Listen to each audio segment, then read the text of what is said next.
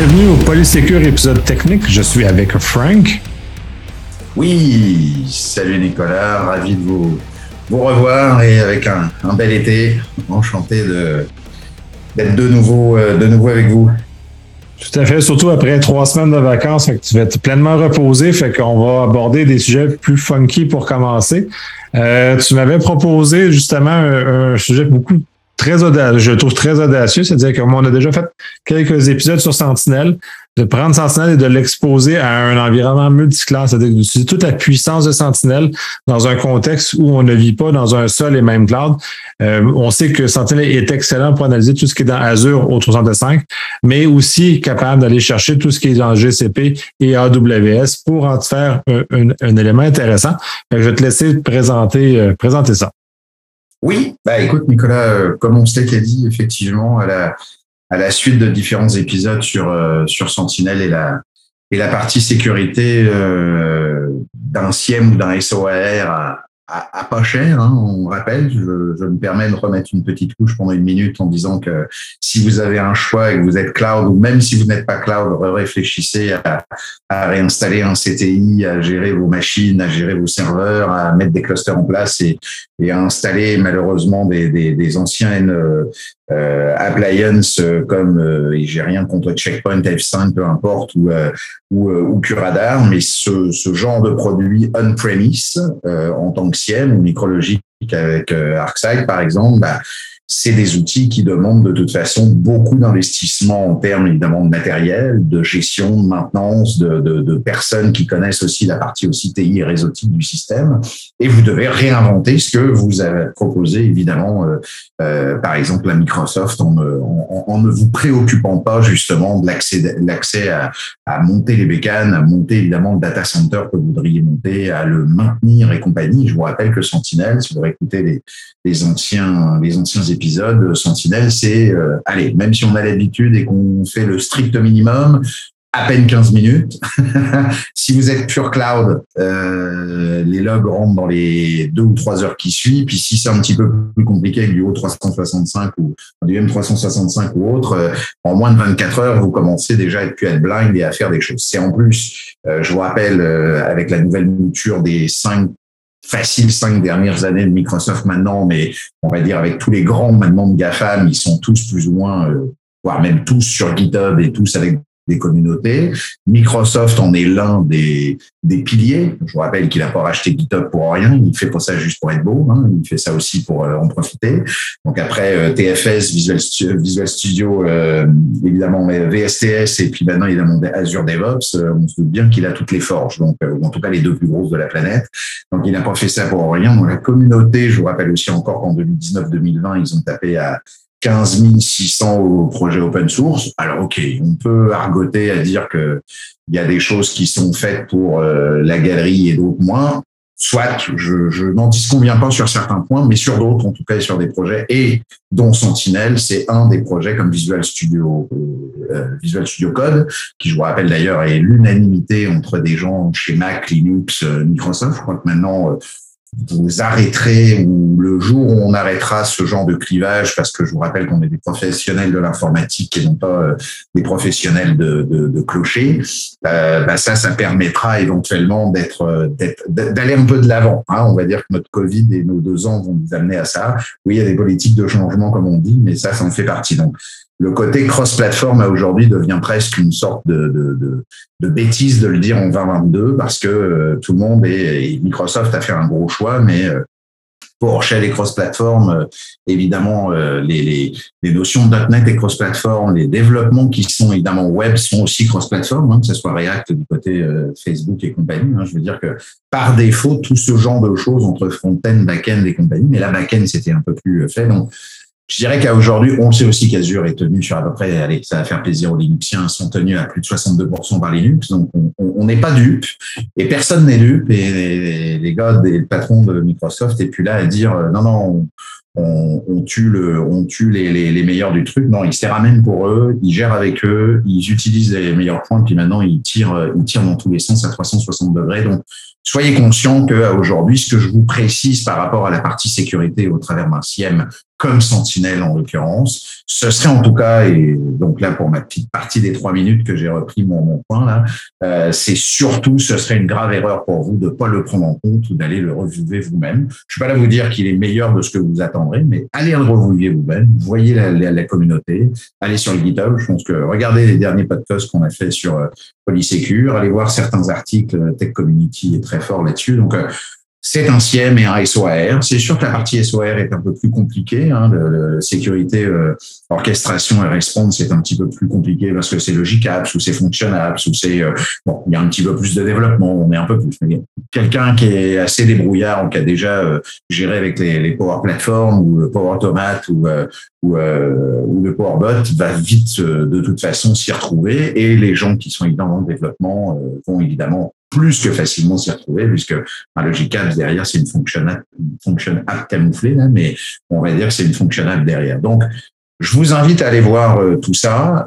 Pour tout ça et pour vous dire, c'est qu'effectivement, un CIEM, évidemment, s'installe rapidement. Et je vais pas refaire l'apologie de Sentinel, on l'a fait. Euh, là, maintenant, qui est évidemment sur le côté que c'est une une bonne pratique ou en tout cas peut-être une bataille, je vais pas dire une guerre, mais quand même une, bataille, une grosse bataille que Microsoft a gagnée au travers des deux autres corps publics, parce que les deux autres corps publics sont pas là. GCP n'est pas là pour diverses raisons, même s'ils ont évidemment leurs outils de sécurité de base, parce que Google est de base sécuritaire, quoi qu'on en dise, ça va de soi. AWS aussi, mais je vous rappelle qu'il l'est parce que beaucoup de choses de sa sécurité est propriétaire, hein, comme signature V4. Hein. C'est un des seuls clouds publics qui n'est pas compatible aux deux ou OpenID Connect et compagnie. Donc c'est sûr qu'on peut peu importe, on peut argoter encore une fois sur toutes ces affaires-là, les API et autres, mais encore une fois, du côté AWS comme du côté GCP, ils ont pas été, pour des raisons euh, qui leur sont propres et je pense par historique, ils n'ont pas été du côté euh, fabrication d'un SIEM ou fabrication d'un système d'automotion tel que c'est le faire d'ailleurs de toute façon Microsoft et c'était quand même son métier à l'origine avec euh, d'ailleurs avec Windows Defender. Je vous rappelle aussi dans Gartner, Windows Defender et Defender IoT, Defender Endpoint ou le DR ou NDE ou MDI sont quand même désormais dans le haut du pavé, voire même un des antivirus qui fait le plus coincé pour pas dire de gros mots pendant le podcast, pas mal de de red teamers et pas mal d'amis qui peuvent nous écouter. Donc, euh, aujourd'hui, je pense qu'on peut les prendre au sérieux. Et là où je veux en venir pour les prendre au sérieux, c'est que si on les prend au sérieux là-dessus, c'est qu'on se dit, OK, mais qu'est-ce qu'il peut y avoir euh, comme intérêt, même si éventuellement j'étais AWS, parce que ça aussi, hein, c'est dans l'état d'esprit de, de pour être Microsoft, si je suis Microsoft, mais que j'ai quelques workloads ou assets, euh, ou que pour des raisons X ou Y de prix, de, de, de faisabilité, comme euh, machine learning, c'est plus facile, ou en tout cas c'est plus fort du côté euh, euh Google, ou GKE, si on était Kubernetes, on était plus peut-être GKE dès le départ sur Google ou bah non j'étais AWS parce qu'effectivement un certain nombre de choses sur AWS est plus facile à, à mettre en place au travers évidemment euh, des bases de données, RDS, Fargate, euh, peu importe. Enfin bref, vous avez évidemment un certain nombre de workloads qui est fait. Je vous rappelle que chacun est là aussi, on ne fait pas l'apologie de plus un que l'autre. Il y a, je crois qu'il y a des points forts dans tous les côtés. Puis aussi après il y a, la notion du, coût évidemment euh, qui est qui est à gérer. Donc quand vous l'êtes évidemment sur Azure dès le départ, et là je parle bien d'Azure en tant que tel, même si vous avez l'écosystème M365, c'est sûr et certain qu'avec évidemment Azure, euh, même si vous avez des workloads GCP ou AWS, il faut impérativement, et vous pouvez impérativement aller directement centraliser euh, le tout avec euh, Sentinel. On va le voir tout à l'heure, comment on peut, on peut on va dire, ingérer ou gérer la, la, la connexion. Je vais, je vais pas passer, parce encore une fois, comme il n'y a pas de, de démonstration possible au travers d'un podcast, donc je vais, je vais parler un petit peu technique sur certains points, mais je peux pas non plus aller euh, trop en avant. Il y aura peut-être éventuellement des liens que je vais, euh, que je vais soumettre à, à Nicolas, qu'il mettra évidemment à, à, la suite du, à la suite du podcast. Donc, euh, N'oubliez pas non plus qu'on part, et ça c'est un point que toujours et souvent les gens oublient dès qu'on parle de cloud public, c'est qu'on doit parler au démarrage. Si vous avez de la legacy, vous devez sûrement faire de la migration pas, peu importe comment vous l'appelez, mais c'est soit du lift and shift, soit d'une lift and refactor ou soit de la recréation. Si on est jusqu'à de la recréation, bah là, je vous laisse évidemment dans votre contexte et avec les gens que vous avez euh, gérés à, l'air libre vos, affaires. Je pense que vous avez les gens adéquats derrière pour trouver les bonnes mesures. Repensez à chaque fois PAS et SAS. Hein, ne recréez pas des VM là où il n'y en a pas besoin et ne recréez pas euh, l'informatique de papa des années 2000 euh, quand il n'y en a plus besoin. Hein, on est d'accord. On repense cloud. Par contre, on doit penser architecture. Donc si c'est lift and shift parce que vous n'avez pas le choix pour des notions de temps, des notions d'une une ancienne application et compagnie qu'il faut mettre le caca dans l'autre caca. Bon, ça, il n'y a pas vos choix, vous verrez ce qu'il en est. Euh, que ça soit du lift and refactor, là aussi, vérifiez éventuellement pour le refactor que ça soit un refactor plutôt vers le bon refactor et non pas vers le bas refactor. Et quand je dis le bas, c'est-à-dire plus vous allez euh, évidemment virtualiser ou remettre du SaaS dans le refactor, plus vous allez évidemment mieux vous en sortir, au moins du PAS, par exemple, dans votre persistance de base de données ou quoi que ce soit. Et tout ça, bah, de toute façon, peu importe si vous êtes en, legacy, on parle d'architecture. Et quand on parle d'architecture, là où je veux en venir, c'est que on parle d'un scénario. Le scénario de base par défaut qui pourrait être qui pourrait être vrai, c'est que vous ayez éventuellement soit oui ou non un Azure et un M365 à vous. Si c'est le cas, bah là, vous avez déjà l'habitude de ça et c'est que des workloads euh, que vous avez à l'un et à l'autre de, de, de, de, monitorer. Donc ça, on le reverra juste un peu après, c'est facile. Mais vous pourriez aussi dire, bah non, moi, je suis quand même une société qui démarre avec quelque chose d'AWS, puis j'avais aussi un peu de Google pour d'autres raisons. Bah, si vous avez de l'AWS et que vous avez un peu de Google pour d'autres raisons, ça ne vous empêche pas de démarrer évidemment un compte, euh, un compte Azure. Là aussi, je fais pas je fais pas la prémisse de dire qu'il faut absolument ouvrir un compte Azure, mais là, vous n'avez pas le choix. Euh, comme ça, Microsoft, ça content. Je leur fais, je leur fais une bonne pub. Mais le fait est, c'est qu'effectivement, euh, il vous faut un compte Azure. Puis là, avec un compte Azure, vous n'êtes pas obligé d'avoir d'ailleurs presque même un compte M365 pour le coup. Euh, même si derrière toute la mécanique, vous verriez dans le premier podcast, je vous en parle, mais même si la mécanique vous en donnerait euh, de toute façon un, mais vous n'avez pas besoin de mettre des licences derrière. Alors, évidemment, il y a des notions de quota, des notions d'abonnement ou de de plan, comme on les appelle, et de notion de licence. Ça aussi, euh, allez voir, parce que sinon, si on en parle, on, va y être encore pendant deux heures. Donc, je vous invite à aller revoir ça, on en a déjà parlé. Donc là, le but du jeu, c'est que si vous l'êtes, vous avez une subscription. Cette subscription vous permet de setuper évidemment le Sentinel avec un, un Works Analytics. Et là, avec le Log Analytics, directement, le Workspace, vous pouvez euh, directement là, dire, OK, bah, j'ai mon SIEM en tant que tel, hein, puisque je vous rappelle que Sentinel est un SIEM, SOAR en même temps, mais est un SIEM. J'ai mon SIEM en tant que tel.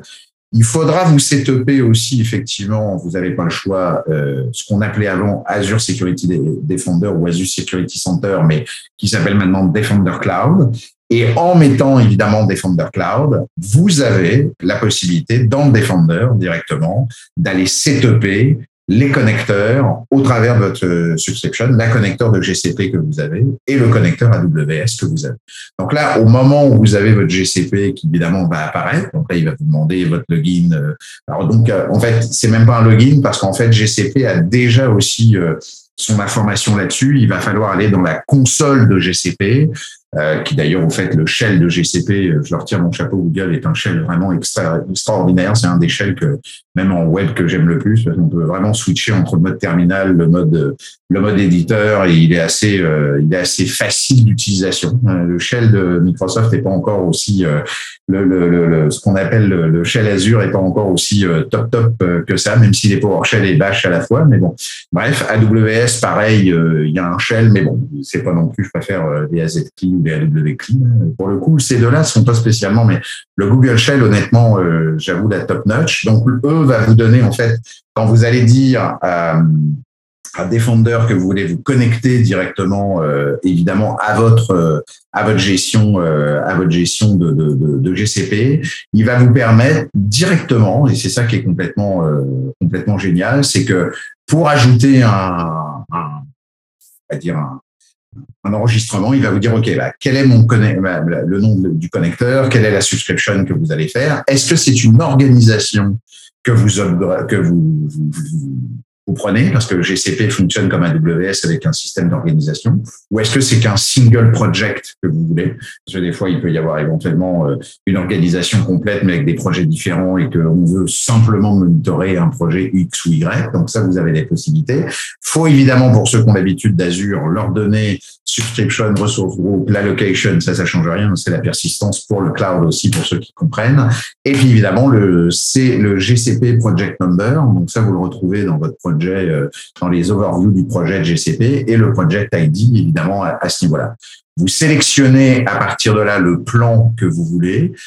vous sélectionnez les configures d'accès. Les configurations d'accès, Microsoft a déjà fait un point SH.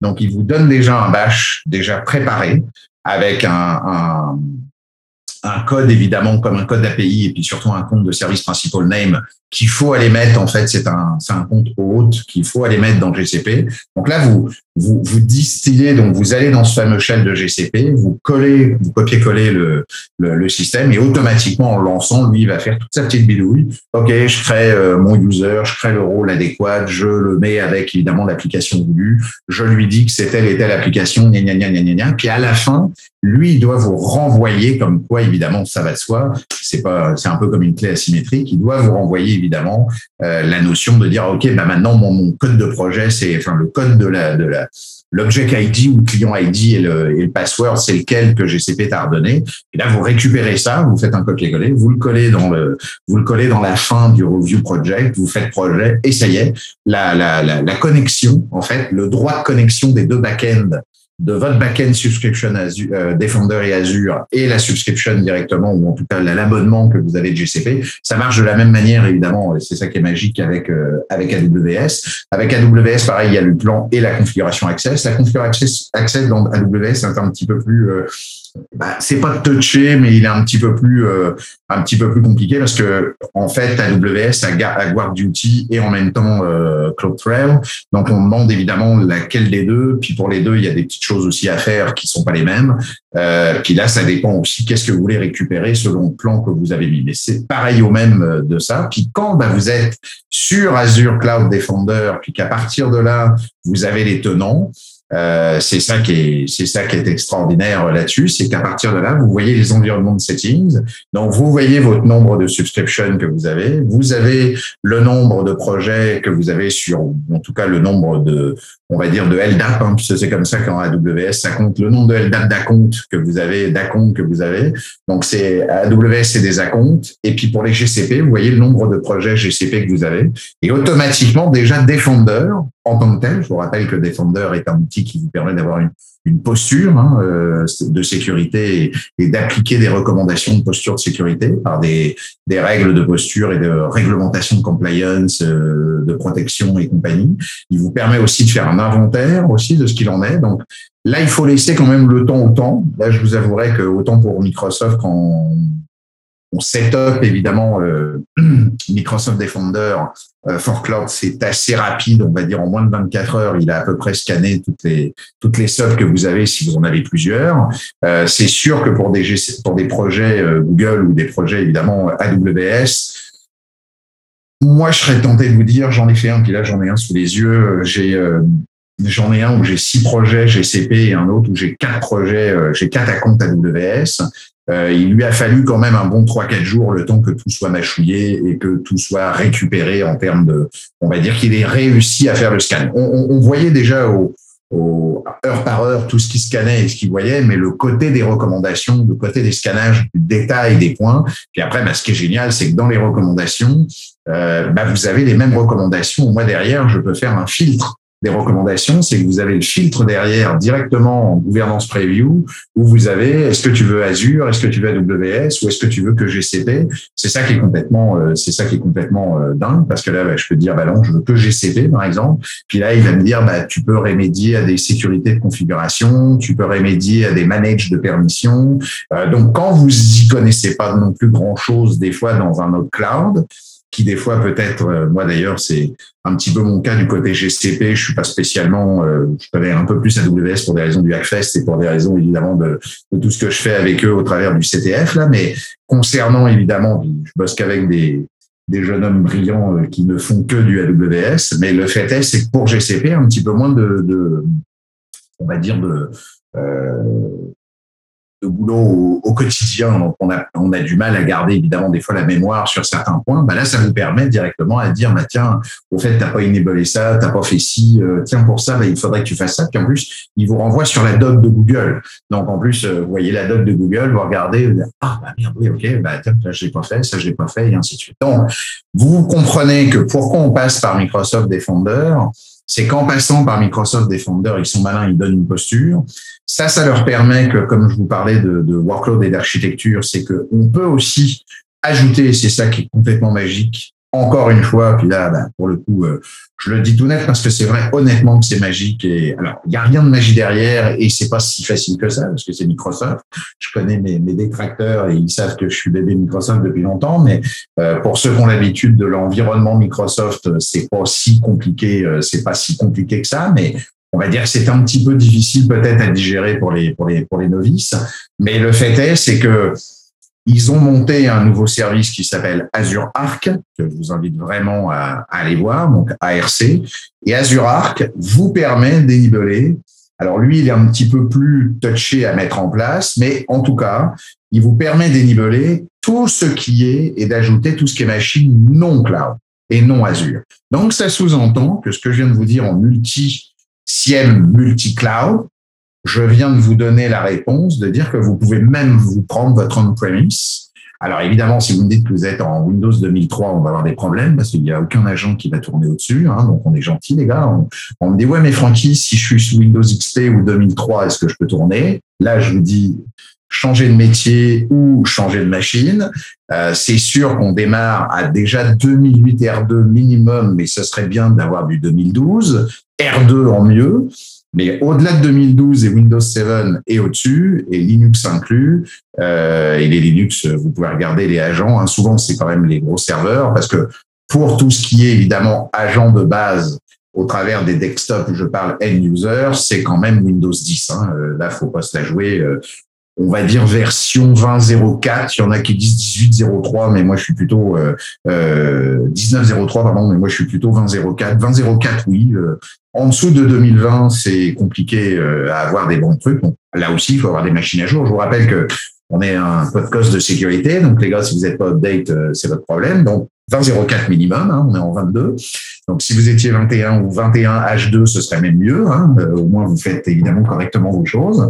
Euh, mais là, c'était pour la blague. Hein. C'est une blague, les gars. Hein. Je fais une joke, mais normalement, faut être update.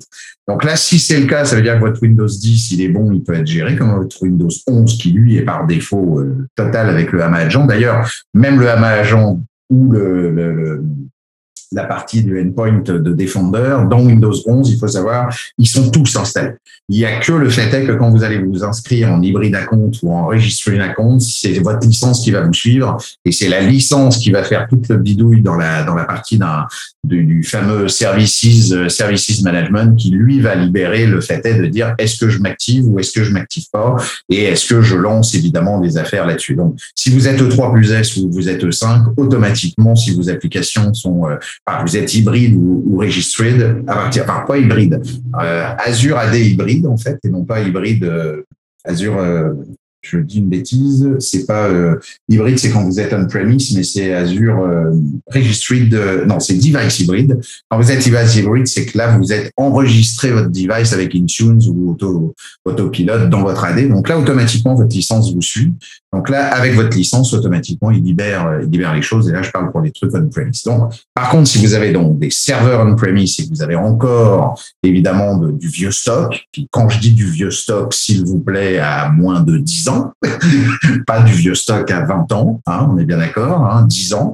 Je vous rappelle est né en 2010, euh, enfin en 2008 dans les dans les dans les dans les dans les baskets de son père et 2010 en sortie officielle. C'était la version ASM et la version ARM est sortie fin 2015 début 2016. Donc on est dans la deuxième version, même si AWS elle en a quatrième ou cinquième et qui elle a été existante depuis 2006. Donc là je 2000, euh, 2006. Donc là, vous savez, c'est quand même des systèmes qui ont à peine 15 ans, on va dire, hein, grosso modo, dans la tête des, des gens. Hein. Donc, euh, on peut pas remonter sur des choses où ah j'ai mon Windows XP de 2002. Non non là tu 2003 mon serveur non non tu meurs avec là tu le mets dans ton coin puis lui tu l'oublies ou vous changez évidemment la chose. Il y a toujours des possibilités sûrement de faire du docking, faire du, Docker, du Kubernetes, euh, du wrapping de quelque chose avec un. Je vous rappelle qu'on peut monter un VHD directement euh, avec un Windows à vous si vous avez la licence ou maintenant c'est avec AZ Copy vous remontez directement dans votre Azure et vous pouvez monter une VM en en BMS dessus. Là, les BMS acceptent tous les VHD qu'on peut lui mettre sans les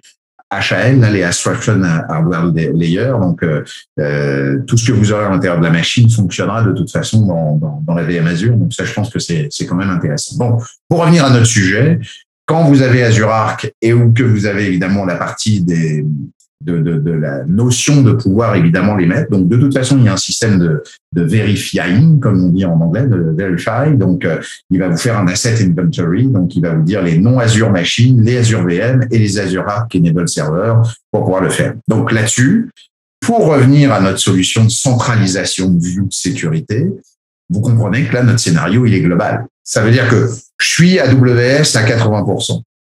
Euh, puis je suis 20% à GCP. Ou inversement, je suis GCP à 80 et 20% AWS. Si je suis Azure, je viens de vous le dire, c'est built-in parce que, en toute logique, je vous rappelle que vous seriez vraiment, vraiment, vraiment vraiment pas cool de pas utiliser le CIEM d'Azure si vous n'étiez pas Azure. Je vous dis ça non pas encore une fois que je suis payé par Microsoft pour le faire, je vous dis simplement que vous perderiez de l'argent et du temps. Donc c'est, je peux pas dire mieux et je suis prêt à le, et je suis prêt à défendre mes positions pour qui veulent et qui veut ou autour d'une pierre, pas autour d'une bière, quand vous voulez pour vous dire que c'est le cas. Donc là, le but du jeu, c'est que si vous êtes Microsoft, il n'y a pas besoin de faire autrement. Donc si vous ne l'êtes pas, ça vaudrait peut-être le coup d'aller vérifier pour qu'ensuite, le goal, enfin, le but ultime, euh, ultime qu'il y a à faire, c'est de monitorer cette architecture au complet. Comme je viens de vous dire que ça passe évidemment avec la solution au travers de Sentinel et de dire que c'est des security de solutions directement. C'est Sentinel, c'est Azure Security Center ou c'est Azure Defender Cloud et Cloud App Security. Je vous rappelle qu'ils ont aussi Cloud App Security. Cloud App Security, c'est un plan supplémentaire que quand vous êtes P2, vous l'avez directement dans votre AD. Là aussi, je ne vais pas faire de détails là-dessus, sinon euh, je vois l'heure, donc euh, je quand même terminer pour mon code Nicolas. Donc, allez revoir les, les, les autres podcasts ou allez vous renseigner sur les plans les prix de l'Azure. Vous verrez, vous avez euh, gratuit, basique, P1, P2. Vous allez vite trouver en tapant Azure ADP2, vous avez plein de, blogs qui, justifient cette, cette histoire. Et puis en même temps sur les licences aussi qui vont avec, encore une fois, sur les licences utilisateurs. Hein. N'oubliez pas que le back-end, c'est des plans ou des abonnements. Et n'oubliez pas que les utilisateurs, c'est des licences. On n'a pas réinventé la roue. Microsoft l'a un petit peu chambouler un petit peu comme ça ou découper un peu en deux, mais on paye quand même de toute façon, mais on paye à la seconde ou en tout cas on paye au service ingéré euh, qui, est à faire. Et honnêtement, euh, encore une fois, je vais pas faire de bataille des trois clouds, mais ça joue sur des mouchoirs de poche hein, la plupart du temps sur, sur certains tarifs. Mais après, l'ingestion en termes de data, honnêtement, puis même l'ingestion en termes de data concernant la partie Sentinelle, euh, il pourrait être dix fois plus euh, dix fois plus violent en termes de tarifs. Euh, c'est vraiment très abordable. Je parle peut-être pas pour une PME de 10 personnes, hein, je m'entends bien. Hein, on, a souvent des, des, gens qui nous écoutent qui sont sûrement sur des entreprises d'au-delà 100, 200, 500 et, et plus, ou voire gouvernementales ou euh, institutionnelles. honnêtement, c'est pour un truc énorme de, je ne sais pas, de 500 gigas. Puis là, j'ai pas les tarifs euh, au truc, mais euh, ça des, pour dépasser le 1000 dollars par mois, c'est, c'est loin. Je dirais, même pour les petites PME, c'est très avantageux d'aller dans ce sens-là parce que le temps qu'ils sauvent et le trouble qu'ils sauvent vaut cet argent-là. Donc, de vraiment le réfléchir correctement parce que, euh, justement, les PME n'ont pas nécessairement les moyens de se payer des grosses équipes de sécurité. Fait qu'on sous-traite essentiellement cette, cette intelligence-là à, Sentinelle qui vient faire une, énorme partie du travail qui normalement prendrait des équipes quand même assez massives. Même pour les PME, je pense que ça vaut la peine de le réfléchir et de l'intégrer cet élément-là. Puis pour les grandes structures, ben là, euh, c'est un no-brainer. Là, là euh, come on, là. Oui, oui, non, c'est certain. Puis en même temps, euh, je copie quelque chose pendant que je vous parle sur le notre chat à, mon ami Nicolas pour qu'il le mette en dessous. Si vous tapez là les trois lettres, euh, les trois mots que, que je ferai, puis il va mettre un petit, euh, un petit, un petit texte en dessous en disant tapez ces trois lettres là sur Google. bah, même Google maintenant, c'est comme les flights, il met le prix, euh, il met le prix de Sentinelle. Donc vous voyez, c'est 2,46 Donc je pense qu'on est en US, c'est 2,46 500 gigabytes par jour. C'est 0,99 par gigabyte, par gigabyte. Hein. Euh, on est à 1 dollar le gigabyte par jour. Donc honnêtement, euh, vous voyez, il faut taper, euh, même selon les, prix voulus sur des points, il faudrait taper les 400 400 gigabytes par jour, ouais là vous seriez sur des prix effectifs à à 410 dollars parce que là on serait à 1,03 par gigabyte. Mais en même temps, encore une fois, ça existe aussi comme pour le côté des, des machines. Si vous vous rappelez au niveau des VM, des computers, on en avait parlé un petit peu, c'était les, les fameuses euh, comment euh, abonnement, enfin prédisposition des VM en disant je la bloque pendant un an, deux ans, trois ans, et puis que ça coûte évidemment moins cher, bah là aussi pareil. Si vous dites demain, bah, je, vais plus en PS Hugo, mais je vous bloque un 250 G, bah évidemment vous économisez 25, 25% du prix au global. Donc, euh, écoutez, ça vaut le coup. Je pense que Nicolas a raison. Puis je, vais, euh, puis je vais rajouter là-dessus parce que puis là, tu nommes des volumétries intéressantes. 500 gigs par jour, c'est une structure de 7000 employés généralement qui va générer ce volume de journalisation-là. Pour une PME de 50 personnes, on parle pas de 500 gigs par jour. Donc, on est vraiment dans un contexte différent qui descend comme ça. C'est ça, mais là, c'est ça, là, la volumétrie qu'on fait comme ça, mais on peut avoir une PME de 50 personnes qui génère des, beaucoup, beaucoup d'applications parce qu'on est vraiment dans la multiplication des efforts. Mais il demeure que 500 gigs par jour, c'est immense. Puis c'est généralement des coups feux de, de cœur d'entreprise de 7000 personnes qui vont générer 250 à 300 gigs par jour. Donc, si on enlève les coups de feu de, de, de cœur de d'une grosse structure, on tombe à des volumes beaucoup plus raisonnables et donc essentiellement beaucoup plus abordables. Ça serait, et je reviens, c'est fou de s'en passer. Oui, oui, ben là, euh, je, en même temps que tu parlais, je m'en suis, euh, suis fait la pour aller regarder justement où je travaille moi, où euh, je peux commencer à dire à à nos nos auditeurs que je travaille sur une entreprise qui fait à peu près, euh, qui bouge 1000 personnes à peu près sur son AD et c'est 400 personnes fixes. Euh, ça fait beaucoup, beaucoup, beaucoup de données, euh, beaucoup de données. honnêtement, c'est une compagnie qui gère du médical, donc honnêtement, et qui gère beaucoup, beaucoup de, leviers de marketing et compagnie. Donc, c'est à beaucoup de points. Et vous voyez, on a un sentinelle qui est mis partout partout dans nos capaces, les Azure, les machins. Et là, vous voyez, si je fais Sentinelle euh, pour ce mois-ci, euh, bon, ok, on n'est pas à la fin du mois, hein, mais euh, je pourrais prendre éventuellement, je pourrais prendre éventuellement le dernier point. Mais là, vous voyez, Sentinelle et Defender, on dépasse même pas les 1300 dollars. et on est le 20, le 22 du mois aujourd'hui. Donc, honnêtement, et Dieu sait qu'il y en a là de la masse, hein, je pourrais vous donner les quotas, les usage. Donc, euh, j'ai dû voir tout à l'heure dans, dans, mes trucs de UG, j'étais à 8 millions de je sais pas quoi sur du security alert en signing log là, donc parce que la D évidemment est. Ce qu'après, en fait, ce qu'il faut comprendre dans Sentinel aussi, n'oubliez pas, que vous avez des tables et beaucoup de tables. D'ailleurs, euh, on pourra faire un jour un petit un petit un, petit exercice. C'est loin d'être drôle en podcast, donc je ne veux pas proposer ce podcast-là, mais parce que lister des tables pour rien, je vois pas l'intérêt. Mais le fait est, c'est qu'il y a un exercice où vous pouvez avoir les tables et les relations entre les tables et les sources et les data sources sur lesquelles ils sont ingérés. Et puis en même temps, Microsoft vous dit si c'est bilable ou pas. Ça veut dire qu'il y a beaucoup de sources aujourd'hui comme Azure Activity, par exemple. Tout ce qui est Azure Activity ou Office Activity, qui sont toutes les pages au travers d'Azure, c'est pas bilable. La table est pas bilable. Ce qui est bilable, par contre, c'est que si vous commencez à faire du machine learning, de UEBA, de des choses en back-end concernant évidemment de l'ingestion avec Sentinel, là effectivement, ça commence à devenir un peu bilable et vous avez des coûts supplémentaires qui vous sont attribués au travers de Sentinel. Mais tant que vous avez que de l'ingestion ou de la gestion qui est faite, il y a quelques tables qui sont bilables, bien sûr, toutes les custom tables évidemment, toutes les tables. Bah là, on parlait de GCP ou d'AWS, évidemment, ils sont pas gratuits, bilables aussi, ils vont pas vous les offrir. Pour le coup, ça semble normal parce que ça passe par Center, mais comme ça passe par Defender, ils sont quand même moins chers parce que c'est déjà une table qui existe. En fait, vous avez juste un provider supplémentaire parce que vous avez le champ provider qu'il va falloir faire vos where avec le KQL, le, le, KQL où vous allez directement décider de dire bah, c'est GCP que je veux et à partir de là, bah, lui il va vous redonner les mêmes infos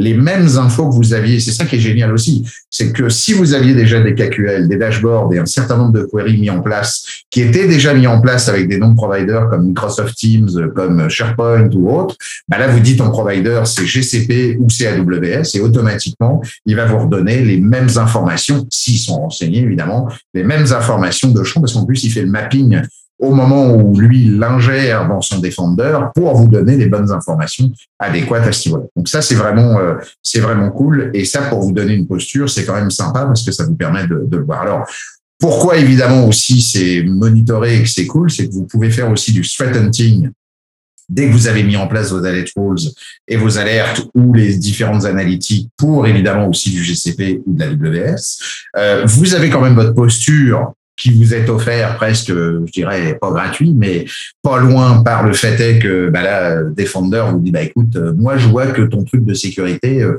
selon mes principes, ou selon, on est d'accord ou pas d'accord, mais euh, c'était à 32%. Bon, si vous, votre logique est d'être au moins à 51 ou 52, vous savez que vous avez déjà encore un petit pourcentage à faire sur les projets que vous avez donnés. Donc je trouve que c'est évidemment sympathique. Donc ce qu'il faut comprendre, c'est que dans les solutions, c'est Azure Sentinel qui collecte les data, qui fait les alertes, les raw et qui évidemment se connecte aux data sources. De ça, les data sources, je vous rappelle que c'est les data sources connecteurs. Donc les data source connecteurs, c'est ça qui est génial. Là, je l'ai sous les yeux pour euh, évidemment vous faire. Vous pourriez pas le voir, mais si pour ceux qui vont avoir Sentinel pourraient le faire, c'est que si vous avez, on avait déjà fait aussi un podcast complet sur toute la l'aspect Sentinel au complet avec le menu à gauche hein, des threat management, des générales et, autres. Donc si vous vous rappelez dans les configurations, vous avez le data connecteur et là quand vous appelez data connecteur et vous donnez, euh, je veux tous les data connecteurs, vous tapez AWS dans la boîte de recherche, il va vous sortir évidemment tout ce qu'ils trouvent euh, sur la partie AWS ou GCP. Alors je sais plus si c'est Google qu'il faut mettre. Oui, Google Workspace G Suite Preview. Maintenant vous avez le Workspace en plus qui est prêt, qui est mis. Mais là, l'avantage, c'est que le data connector qu'on a fait, ils sont mis directement dans l'Azure Defender, comme je viens de vous le dire. Hein, c'est Defender qui le prend. Donc là, ce qu'il faut en fait gérer et comprendre, c'est que c'est pas dans les data connecteurs que vous allez récupérer les informations. Il faudra aller, je vous en avais parlé dans le dernier podcast de présentation du Sentinel, dans le Content Manager, hein, les, les titres des différents menus. Puis là, vous avez le fameux Content Hub.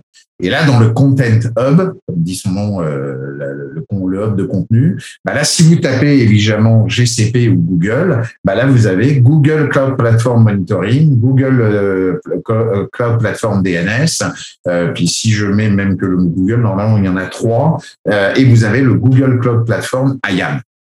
Donc, tout ça, il va vous les reprendre en solution directement. Vous allez les installer.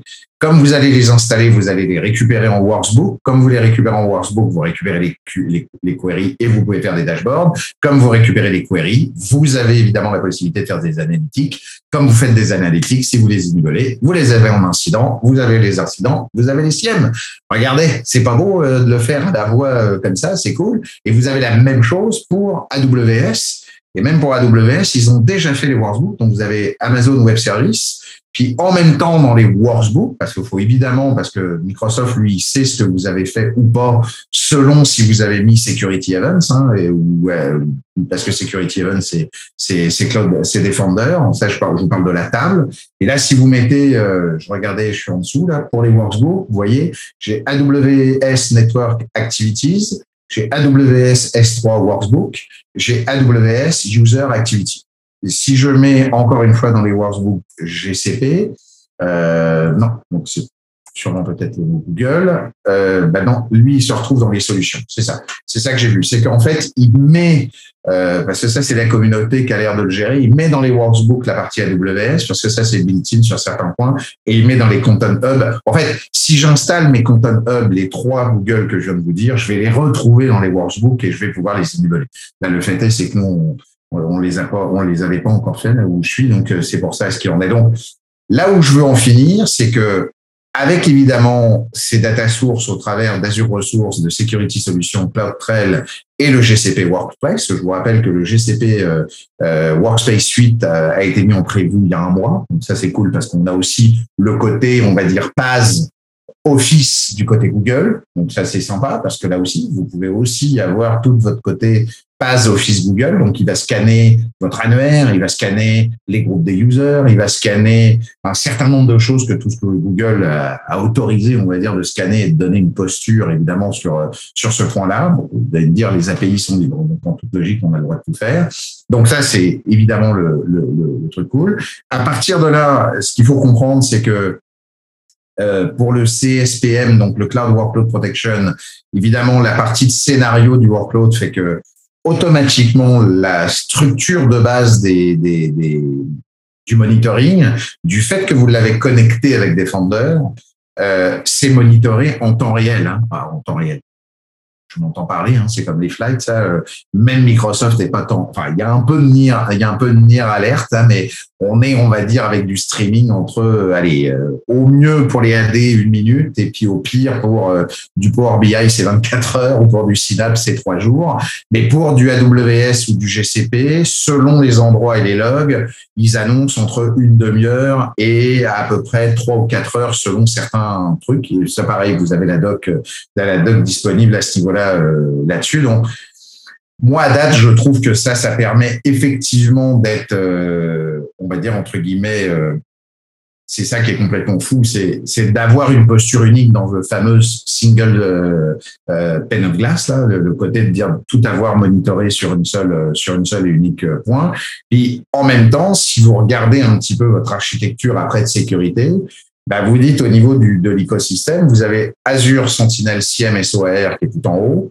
Vous avez, si vous avez déjà été Microsoft, si c'est pas le cas, ok, mais vous auriez normalement Microsoft 365 Defender, le fameux Defender, hein, avec l'identities, les endpoints, le data email et puis le Cloud Apps, puisque maintenant Defender a, voilà les, fameux quatre euh, familles et les nouvelles familles de, Microsoft. Hein. En fait, c'est comme ça qu'ils ont voulu, ils ont été malins. Là, c'est un petit peu plus clair d'ailleurs qu'avant. Donc là, évidemment, c'est identity, endpoint, data email et Cloud Apps. Donc data email, c'était évidemment avant euh, Office Protection. Euh, on va peut-être revenir sur les anciens systèmes, mais c'est pour les identités, c'est Azure AD, c'est Microsoft Defender for Identity et c'est Microsoft euh, Cloud App Security. Pour les endpoints, c'est l'antivirus, donc c'est le fameux Defender for Endpoint maintenant, le EDR, pour, pour dire l'acronyme. Le data email, c'est le nouveau terme, le Defender pour O365.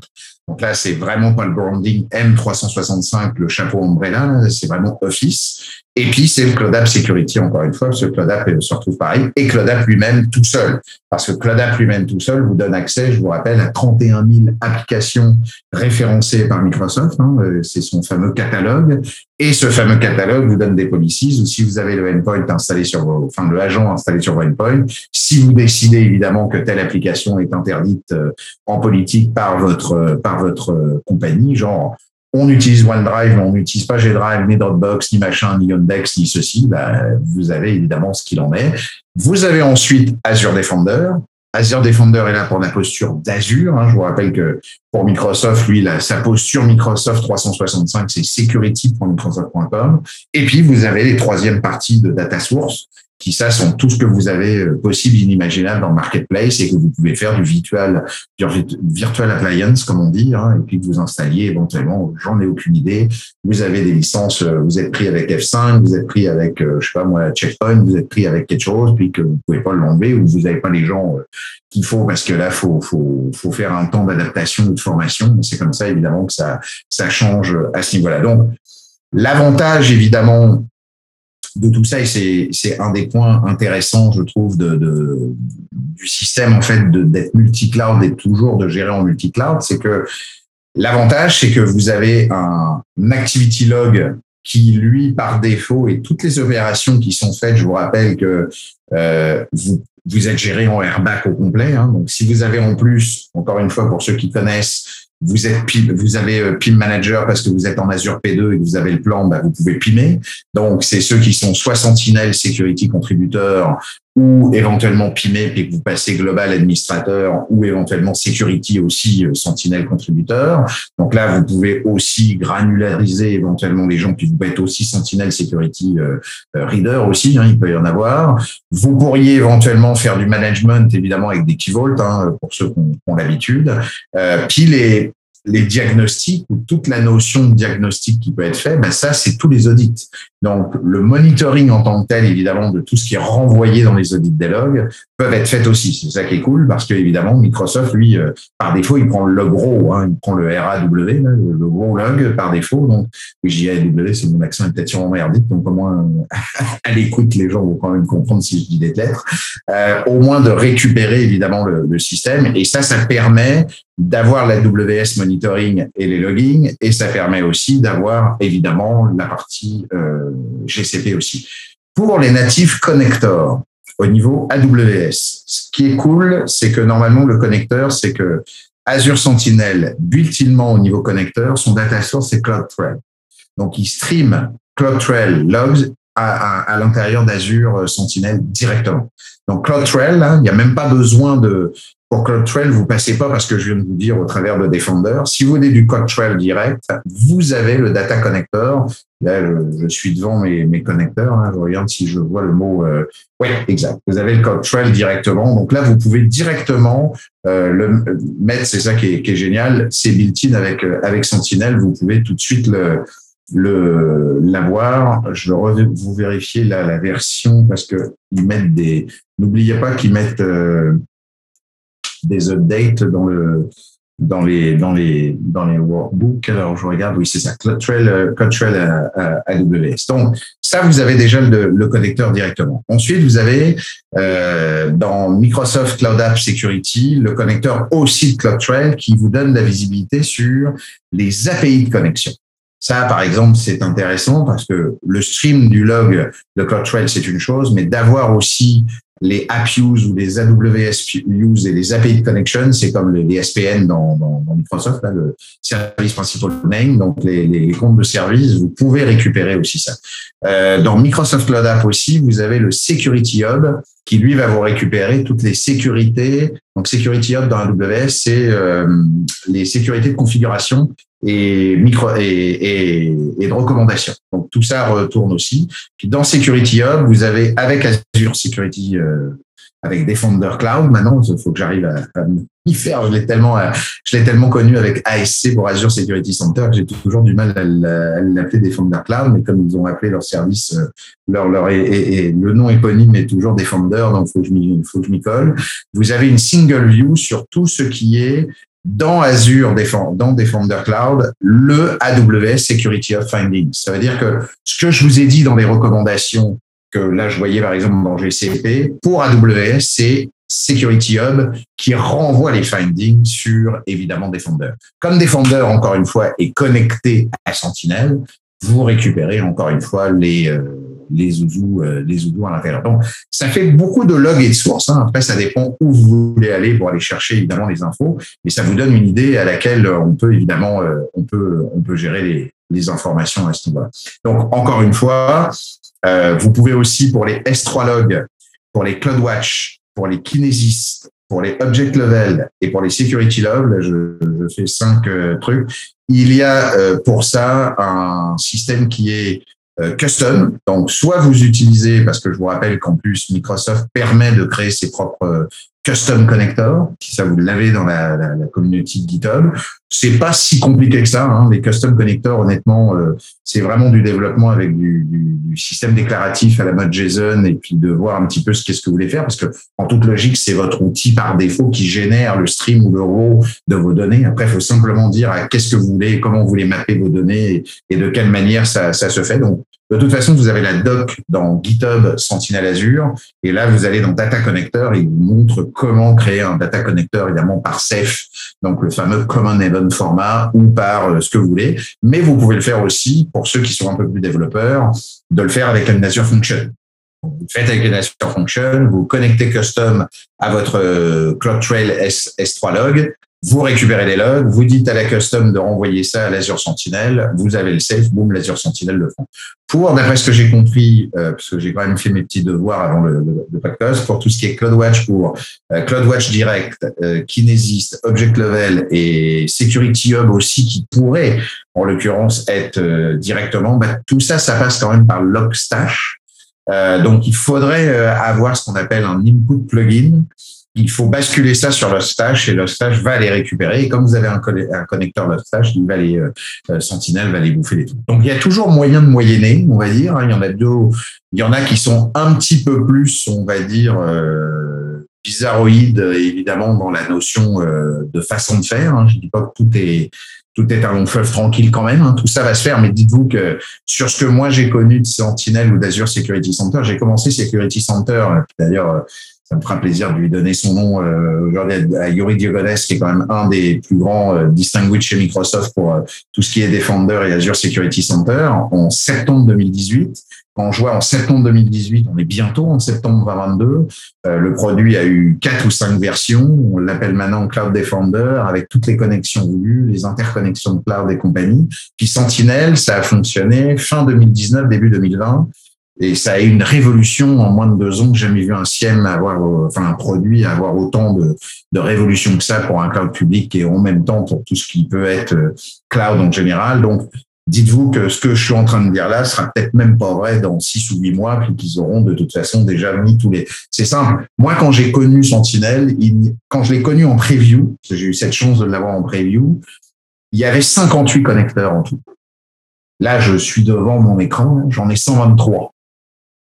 58, 123, on est deux ans après. Vous imaginez, ça fait. Euh, et là, c'est la communauté qui, encore, quand vous regardez le GitHub et que vous voyez toutes les tous les tous les tous les euh, comment euh, branches qui existent là il y a plus de 243 branches d'ailleurs c'est imbitable leur euh, plus là mais je veux dire que par défaut non, non c'est ça va fort ça va vite il faut quand même une certaine cohésion là-dessus mais je peux vous assurer que c'est les workbooks pareil ça complètement ils ont même intégré une Mitre comme je l'avais précisé lors du dernier podcast à, Nicolas sur sur mon preview. Les content hub à l'époque c'était même pas prévu ils l'ont mis au dernier night on a 180 4 euh, Content Hub, des gens en solutions qui sont intégrés jusqu'à des gens euh, extérieurs. Donc ça va, comme je vous l'avais dit à l'époque lors du podcast, à, à, des choses évidemment Microsoft, mais vous avez le dark web avec nos amis Flair, vous avez euh, euh du, de la recherche Maltego, vous avez de la recherche Sync, vous avez tous les Cisco, vous avez tous les Cloudflare, vous avez bref tous les CRM que vous voudriez mettre. Vous avez même FortiGate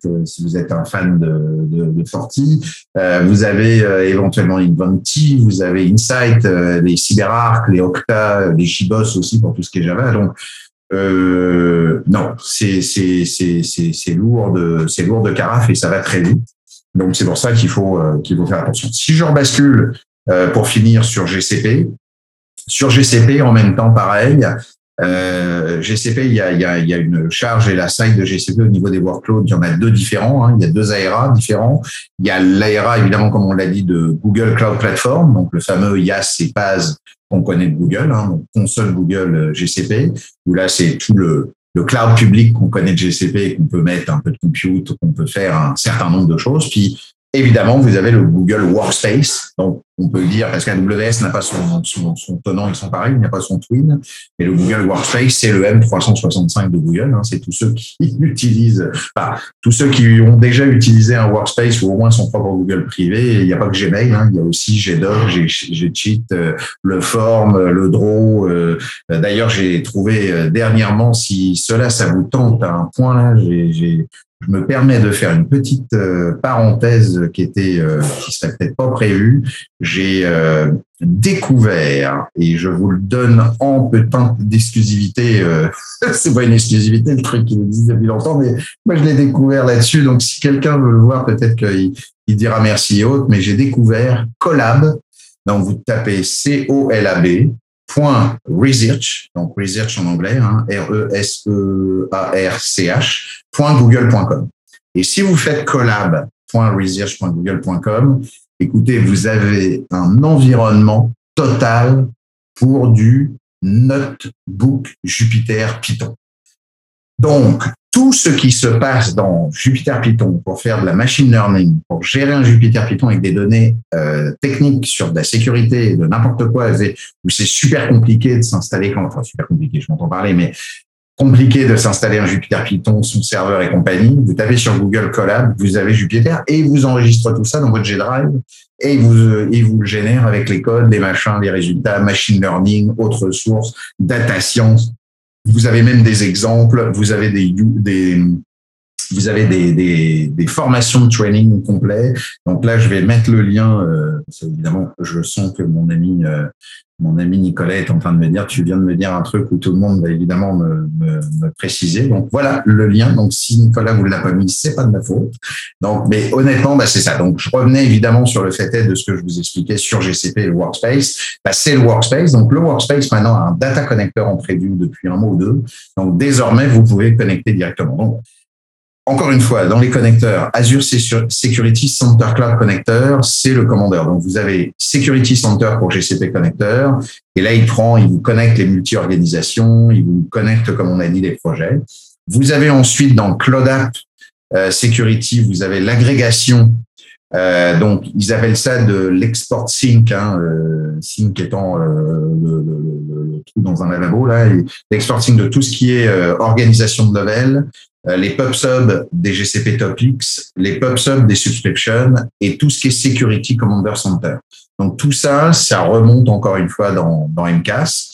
Et puis, vous avez dans Sentinel le built-in connecteur où là, il va se connecter sur le workspace et lui, le Sentinel, il va aller se connecter directement sur le REST API pour aller vérifier tout, tout ce qui se passe au niveau du workspace. Je l'ai moi-même installé sur un de mes Sentinelles pour euh, d'ailleurs euh, tester euh, un compte sur notre compte CTF qu'on a sur Google Workspace. Écoute, ça marche, ça marche d'enfer parce que moi, j'avais pas fait un truc sur un groupe et, et il me l'a vu et je savais pas qu'on pouvait le faire ou que ça pouvait le faire. Donc, bref, en tout cas, encore une fois, en plus, c'est leveragé pour apprendre leur nez et, et, compagnie. Je trouve ça, je trouve ça assez sympa. Donc, honnêtement, quand on voit déjà tout ce que je viens de vous dire depuis presque maintenant une bonne heure, hein, on n'est pas à une heure près, mais à, quelques minutes près, mais je veux dire que par défaut, honnêtement, euh, toutes ces références qui sont, et puis là, comme je vous l'ai dit après derrière, et c'est ça qui est complètement euh, euh, aberrant, c'est la connexion aussi du, du, non-cloud, hein, comme on dit, le côté on-premise, donc avec Azure Arc évidemment. Donc tout ça au niveau du pivot et de la doc pour connecter les AWS et les projets. Hop, je mets les liens et je mets le lien principal. Oh, il n'y a pas euh, il n'y a pas bougez pas. Je vais me permettre d'envoyer ça à mon. Euh, oui, puis je vais pas en faire le rappel parce que les gens, des fois, ne le regardent pas. Les show notes qui sont associés à chaque épisode contiennent en général les URL qui mènent vers la documentation. Euh, faites un peu d'effort de regarder les show notes. Je pense que la plupart des gens ne le font pas. Euh, c'est très riche d'informations, ce qui, euh, ce qui est tout, surtout parce qu'il est donné par Frank, mais les autres épisodes aussi également, on, on donne aussi toute l'information connexe qui permet justement d'aller plus loin dans, dans, dans ce qui est discuté. Ben c'est, c'est, un petit peu le but pour vous permettre évidemment de, de gérer au mieux les, les, outils. Donc là, je viens de donner la, la doc officielle d'ailleurs de la doc de, de, Microsoft. Et puis là, je vous mets en plus en référence toute la doc AWS et dédiée GCP en même temps. Donc là, tout ça va être notifié. Euh, ok, quelqu'un qui ne notifie pas correctement dans ma copie. J'ai pas, désolé, je le passe par un des fois, Google ne veut pas me le donner aussi sympathiquement que ça. C'est pas grave. On va le faire autrement. Voilà. Et pendant que je vous parle comme ça, les liens sont donnés en même temps. Non, il veut vraiment pas me donner. Cochon. Euh, ok. Donc, je vais faire autrement. Désolé pour cette petite interruption euh, qui évidemment, euh, mais c'est pour vous, hein, c'est pour vous les bonnes, les bons liens en même temps, les bonnes docs. C'est pas tout quand on vous explique des choses, mais faut au moins qu'on puisse euh, le faire correctement. Ah oui, ok, d'accord, j'ai compris pourquoi. J'ai compris pourquoi.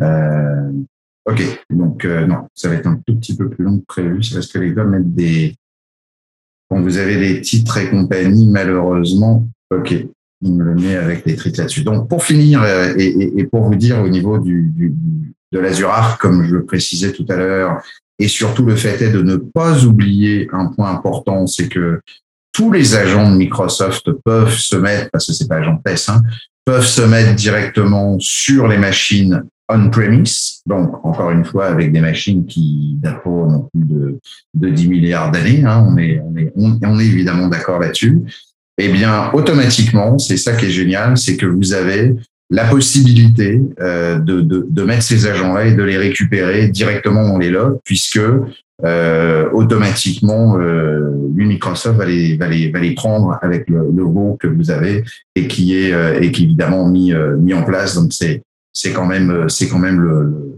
bah, je trouve que c'est top parce que c'est, on est vraiment multi-cloud en tant que tel. C'est vraiment tel qu'on l'entend. Donc, au niveau de l'architecture, comme vous pouvez le voir, bah, vous pouvez, et c'est ça qui est assez incroyable, c'est que lui, au travers de Defender, ce que vous avez dans votre Security Hub, vous, vous faites votre Security Hub du côté d'AWS et il va directement aller déverser sur son, sur son Security Defender. Si vous avez du GCP, vous allez avoir évidemment le Security and euh, Command Center, puisque c'est le Security Commander Center euh, qui va le faire, qui lui-même aussi peut alors, effectivement, soit aller directement du côté euh, Defender, mais pourrait aller être mangé par une Azure Function, des Logic Apps, euh, des choses comme on s'est dit tout à l'heure, à me dire moi, bah, je veux peut-être éventuellement mapper un peu mieux mes, mes affaires ou je veux éventuellement créer des connecteurs un petit peu plus touchés parce que je voudrais quand même mon kinésiste, je voudrais quand même mon S3 ou je voudrais quand même certains points parce que tout n'est pas spécialement vu partout. On sait un petit peu malheureusement du côté bah, GCP, j'ai un peu moins l'habitude, mais du côté AWS, je sais aussi que Guard Beauty ou CloudWatch ne sont pas si explicites que ça. Des fois, c'est un peu compliqué parce que les ID sont vraiment des numéros et puis ces gens, euh, bon, t'as intérêt de connaître ton truc si tu veux t'en sortir. Donc là aussi, si vous voulez étoffer un petit peu vos affaires, bah, comme on peut appeler des API à côté, bah, si vous avez l'ID d'une chose, vous vous dites, ah ouais, mais ça, euh, ah merde, c'était pas cette information-là, elle est pas là. C'est vrai que moi, dans ma lambda, euh, souvent d'ailleurs, on a des CloudWatch ou des machins où on fait des lambda pour aller évidemment recréer ou mapper quelques, quelques infos dans son Security Hub. Bon, bah là, ça revient au même. Alors, soit vous la faites prête mâchouiller sur une lambda puis vous renvoyez, mais là, vous perdez le côté Azure Defender Connection. Donc, c'est plutôt ça qu'il faut avoir et une fonction qui vous permet de prendre évidemment la, la partie des, de, de, la, de la table directement sur place là où il y a le ciel. Ça vous permet évidemment de pas aller non plus repayer non plus euh, d'autres choses. Hein. Pensez encore une fois Cloud Native. Hein. On n'est pas dans un animal de compagnie, toujours du détail. Hein. Ça se refait, on est d'accord. C'est du yak. On refait jamais la même chose. Et puis évidemment, vous travaillez toujours où vous avez votre persistance, puisque si vous ne travaillez pas là vous avez votre persistance, automatiquement, euh, vous allez avoir obligatoirement des autorisations, des clés, des certificats et encore toute une patente encore à gérer et tout un process de gouvernance. Que là, quand c'est évidemment à l'intérieur de votre persistance, en toute logique, vous êtes dans votre environnement. Donc, si vous êtes dans votre environnement où il y a le point, en plus c'est du back-end pur, euh, là, si on parle d'Azure, c'est du back-end pur Azure, donc euh, personne n'y a accès. À date, personne n'a pété Sentinel à ma connaissance, donc normalement, ou un log analytics. Donc, il y a eu des problèmes on en a fait aussi pas mal dans le podcast. D'ailleurs, je reviendrai avec un, un nouveau Casey Labs euh, en septembre. Mais le fait est, c'est que par défaut, il y en a eu encore un autre euh, dernièrement là aussi, mais par défaut, c'est des problèmes d'agence, c'est des problèmes de machines, c'est des problèmes de points. Mais le back-end en tant que tel, euh, le gros back-end, je veux dire, bon, je pense que quand Microsoft veut se protéger, c'est marrant, il n'y a pas vraiment beaucoup de beaucoup de problèmes à ce niveau-là. Donc ça c'est important et n'oubliez pas, n'oubliez pas que et c'est ça qui est assez, on va dire, entre guillemets, intéressant pour finir vraiment le podcast en, ce podcast en, en beauté, c'est de dire que vous avez la possibilité. Alors, oui, c'est vrai. on va me dire, ouais, mais si je suis pas développeur ou si j'y connais rien, Microsoft peut pas le faire. Bah, après, vous avez aussi toujours l'opportunité, si vous êtes une grosse entreprise, de faire appel à la consultation ou à des gens extérieurs ou à des gens qui ont des compétences. Mais le gros atout est là où ils ont été très forts pour une fois dans Sentinel en même temps. Et quand je dis pour une fois, c'était c'était pas le leitmotiv de Microsoft dans les dans les dans les années avant de 2010, on va dire, ou 2015. Mais là où ils ont été très forts, c'est qu'ils l'ont fait déjà ouvert. Je veux dire que par défaut, Azure comme le cloud public, comme vous le savez, c'est déjà un API à l'ouverture à, 360 degrés. Hein. On peut tout faire. Si vous saviez tout faire, on peut tout faire. Hein. On peut tout manipuler, tout gérer. Mais là, le fait est, c'est qu'en plus, Sentinel, ils l'ont géré où dès le départ, la notion de custom connector, et n'oubliez pas la notion d'aller manger par des Azure Functions, manger par du, euh, donc euh, je vous rappelle les Azure Functions, c'est comme les lambda euh, d'AWS, donc manger par des Azure Functions ou des Logic Apps euh, de l'automotion même. Hein, vous pourriez très bien créer aussi une fonction. Et je vous rappelle aussi que les fonctions, euh, il y a beaucoup de langages compatibles. Hein. Des fois, on me dit ouais, mais c'est compliqué, c'est Microsoft. Non, non, non, non, non, non. C'est pas plus compliqué. Il y a des templates de partout et maintenant ils sont Python, PowerShell, Go, C Sharp. Euh, euh, je crois qu'on est même compatible PHP. Enfin, vous avez la liste des langages qui sont faits. Donc tout le monde peut plus ou moins, en tout cas, quand vous faites Go, C Sharp euh, et Python, euh, on couvre presque, je pense, 80% des développeurs.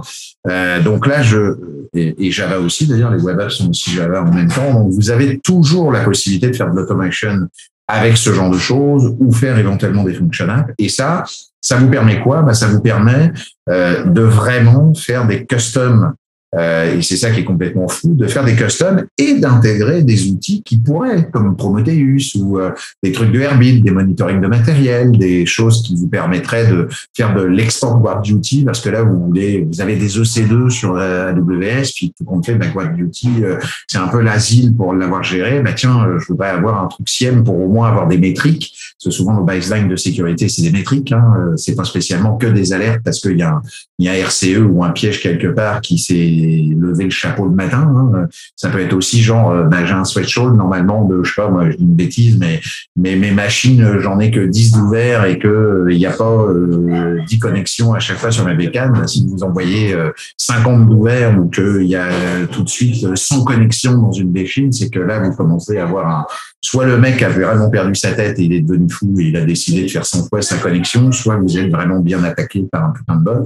bref, il y a des choses qui peuvent être faites comme ça. Puis souvent, des gens veulent du ELK, euh, e veulent du Logstash, veulent d'autres outils qu'ils veulent avoir. Donc, vous avez cette possibilité-là, en tout cas pour euh, AWS et comme GCP et multicloud en tant que tel. Parce qu'on a aussi parlé de multicloud, mais je peux vous assurer qu'il y a aussi euh, des connecteurs qui sont en preview. Donc là, ne fait pas un NDA ou quoi que ce soit, mais il y a des connecteurs qui sont en preview pour le cloud d'IBM. De, et puis aussi pour, euh, là, il y en a un qui a émis l'idée de faire euh, aussi euh, un système pour Alibaba. Donc, c'est pour vous dire à quel point ils vont s'ouvrir, parce que Alibaba, je vous rappelle que c'est quand même chinois aujourd'hui. Donc, par défaut, je veux dire que on a les possibilités. Et en plus, la communauté a déjà fait, là je termine avec ça, a déjà fait les analytic rules, les template rules que vous avez pour AWS, in the box, out of box, comme on dit, hein, en OOM, euh, et les threat hunting pour AWS. Donc, pour les, les, les, analytiques, vous avez les change main to AWS IAM policies, par exemple. Bon, bah, ça, c'est CloudTrail. Bah, là, vous savez, si euh, vous voulez une alerte ou une threat sur euh, quelqu'un m'a changé mes IAM policies, bingo, c'est fait, vous l'avez, vous avez une alerte qui est faite. vous voulez du tracking privilege account pour du rare activity, Bingo, vous l'avez aussi, et puis ils l'ont généré. Ça, c'est du security alert. Euh, c'est géré avec évidemment des comme on vient de dire. Euh, vous pouvez avoir du IAM privilege escalation par instance profile attachment. Bah, pareil, ça, c'est du AWS Trail. Euh, le privilege role attachment to instance ou le unused ou le unsupported cloud region. Bah, là, tout de suite, hop, c'est renvoyé aussi. Donc, vous voyez qu'il y a quand même des choses qui sont déjà mises en place et puis là, pour pas faire évidemment paraphraser mon ami Nicolas de tout à l'heure, hein, parce que évidemment, on va pas lui piquer ses, ses, belles idées. Sinon, il va me dire, je t'emmène plus dans mes dans mes affaires. Mais euh, pour les petites PME ou les petites entreprises, comme on a dit tout à l'heure, et qui étaient que à moins de temps parce que c'est moins de temps, moins de personnes et moins de facilité, vous imaginez que tout ça qui est déjà créé euh, avec évidemment les règles, les analytiques, euh, les, les, points et compagnie. Je sais pas la, la, la, la, mesure du temps que vous pouvez imaginer que ça fait comme euh, comme euh, comme temps moins pour vos gars de vérifier ou de gérer les choses, parce que ça c'est built-in. Le mec s'il est pas tout à fait, enfin il fait ça en permanence et que c'est son job et que bon, il a à peu près l'avantage ou la, on va dire comment je veux dire le, son quotidien, c'est ça, au travers évidemment de monitorer ou d'analyser et compagnie, ça va pas lui sentir euh, d'esprit à, gérer évidemment une rules. Ça, c'est sûr, il faut s'adapter à Sentinel. Et comme je l'ai dit, le langage, le langage de, query de Sentinel le KQL, hein, le Custo Query Language. On doit faire d'ailleurs, on l'a fait, on doit faire un, un podcast, un podcast là-dessus d'ailleurs. En, effet, oui, ça sera bien pour bientôt. Euh, puis j'ai beaucoup de choses à dire. C'est un truc extraordinaire le KQL. Donc euh, honnêtement, euh, moi, je suis euh, pour le fait de dire que si je vous ai pas convaincu que là, vous avez déjà un SIEM pour quoi un quart d'heure de boulot à pas cher et que vous n'avez pas un multi-cloud possible, même si vous n'êtes pas chez Microsoft, et que vous avez les moyens, évidemment, de gérer euh, au mieux vos analytiques rapidement pour ne pas être blind, c'est-à-dire ne pas être aveugle. Et il n'y a rien de pire chez un gars de sécurité d'être aveugle parce que les, les, les, les systèmes sont pas gérés, sont pas ouverts, qu'on n'a pas les logs et que j'en passe des meilleurs. Hein. Je crois qu'on est tous pareils. Euh, puis là, en même temps de parler, parce que des fois, je veux pas faire. Ah, regarde, mon Nicolas, tout ce que je t'ai fait pour Google et AWS, pour tout ce qu'on a à dégérer, c'est magnifique. C'est magnifique, c'est magnifique. Bref, non, je peux vous dire que honnêtement, euh, c'est assez, euh, c'est assez euh, bluffant. D'ailleurs, c'est tellement bluffant qu'on se demande même si euh, il n'y a pas un loup derrière, est-ce que ça va pas nous coûter une beurrée et autres. Puis moi, pour l'avoir utilisé dans mon cadre de mon travail, honnêtement, il n'y a aucun loup entreprise que, pour qui je travaille a beaucoup d'argent et c'est pas pour autant qu'elle regarde pas, euh, qu'elle regarde pas ses dépenses et qu'elle regarde pas ce qu'il en est. On a vérifié, on a fait ce qu'il en est. Je peux vous assurer que c'est vraiment, c'est vraiment utile. Donc, pour tout ce temps-là, pour tout le fait du setupage, pas avoir de CTI. Encore une fois, on vous rappelle cloud natif, cloud inclusive et cloud public en tant que tel. On ne réinvente pas la poudre, on réinvente pas des on réinvente pas des VM là où on n'a pas besoin. Euh, on est des cowboys du cloud. Hein. J'adore ce nouveau terme du cow cloud. Voilà, du cow cloud ou du cloud boy. Ah oui, cloud boy. Tiens, on va inventer un nouveau truc, le cloud boy le cloud boy. On n'est pas du cowboy, on est du cloud boy. Ça, c'est Frankie. Hein. Euh, non, non, personne n'a le droit de me le piquer, de le mettre sur code. C'est Frankie. Cloud boy. On l'a sorti sur le Polysecure. Du cloud boy pour eh, du bestial, du bestial de technique euh, de yak. Bah, c'est ça qu'il faut être. Je crois que je peux pas vous dire mieux parce que vous allez gagner votre temps, votre argent, puis en pénurie de main d'œuvre. Je peux vous assurer que vous allez remercier euh, grandement Polysecure si vous avez écouté ça, parce que si vous le mettez en place, bah, vous allez gagner du temps et, des moyens. Et, tout de suite, vous, avez, vous allez avoir un spin-off glace euh, qui va fonctionner. En tout cas, merci de m'avoir encore enduré une, fois. Merci Nicolas pour l'invitation. Et puis, je vous dis euh, à la prochaine. Et puis, euh, au, prochain, au prochain sujet. À, à, très bientôt. Oui, merci beaucoup pour ton temps, ta générosité. Encore, c'était encore très, très bien, très intéressant. Puis justement, ben, on en a plusieurs de planifiés. Fait qu'on on va, on va reprendre ça bientôt. Ça marche. Merci à toi, Nicolas. À bientôt.